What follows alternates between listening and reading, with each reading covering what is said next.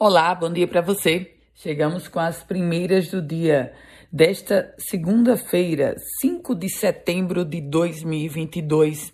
A gente começa falando sobre esporte, porque o ABC segurou um empate, inclusive importante, lá no Barradão, e com isso está a três pontos do acesso. Apesar de não conseguir manter os 100% de aproveitamento que vinha apresentando no grupo C, o ABC deixou o estádio Barradão com um resultado considerado positivo pelo próprio treinador Fernando Macchiori.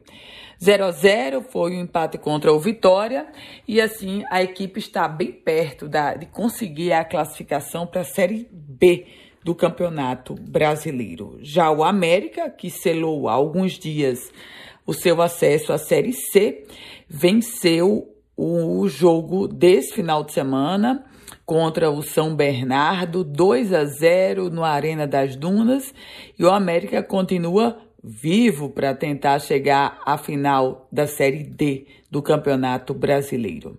A gente fala agora sobre uma decisão do Supremo Tribunal Federal. O ministro Luiz Roberto Barroso, do STF, suspendeu liminarmente os efeitos da lei que estabeleceu o piso salarial da enfermagem. Essa liminar é assinada exatamente na véspera do dia do pagamento e evita, assim, é que as empresas façam esse primeiro pagamento do piso nacional da enfermagem, um projeto que foi aprovado pelo Congresso Nacional, sancionado pelo presidente Jair Bolsonaro. O piso do enfermeiro, por exemplo, seria de R$ 4.750. Saúde. O Rio Grande do Norte confirmou o primeiro caso de varíola dos macacos em mulher.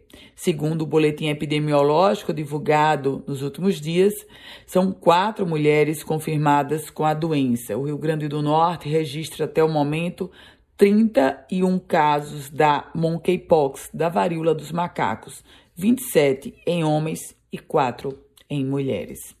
Balanço da Operação Lei Seca no final de semana: 22 motoristas autuados, 3 presos por embriaguez. Esse é o balanço da lei seca no final de semana na capital potiguar, nas blitz feitas na capital potiguar. E o Supremo Tribunal Federal decidiu que a redução na conta de luz, ocasionada pelo estabelecimento do teto do ICMS, só pode ser feita depois que os estados receberem a compensação por perdas na arrecadação.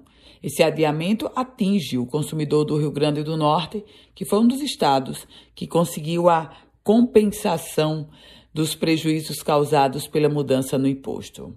Com as primeiras notícias do dia, Ana Ruth Dantas. Quer compartilhar esse boletim? Fique muito à vontade. E se quiser começar a receber diariamente, manda uma mensagem para o meu WhatsApp no 987168787. Uma boa semana para você.